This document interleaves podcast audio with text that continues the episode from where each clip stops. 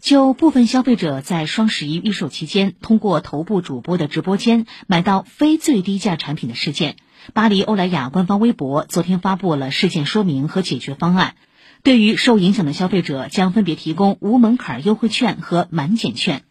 今年双十一第一次付定金期间，有消费者通过头部主播的直播间下单的巴黎欧莱雅的一款面膜，定金加尾款的价格在四百二十九元。然而，不少消费者发现，品牌官方旗舰店在十一月一号到三号期间持续放出大量满九百九十九减两百元的优惠券，因此，在消费者晒出的订单界面领取到该券的用户，在欧莱雅官方旗舰店的直播间内，最低能以二百五十七点七元的价格购入五十片同款面膜。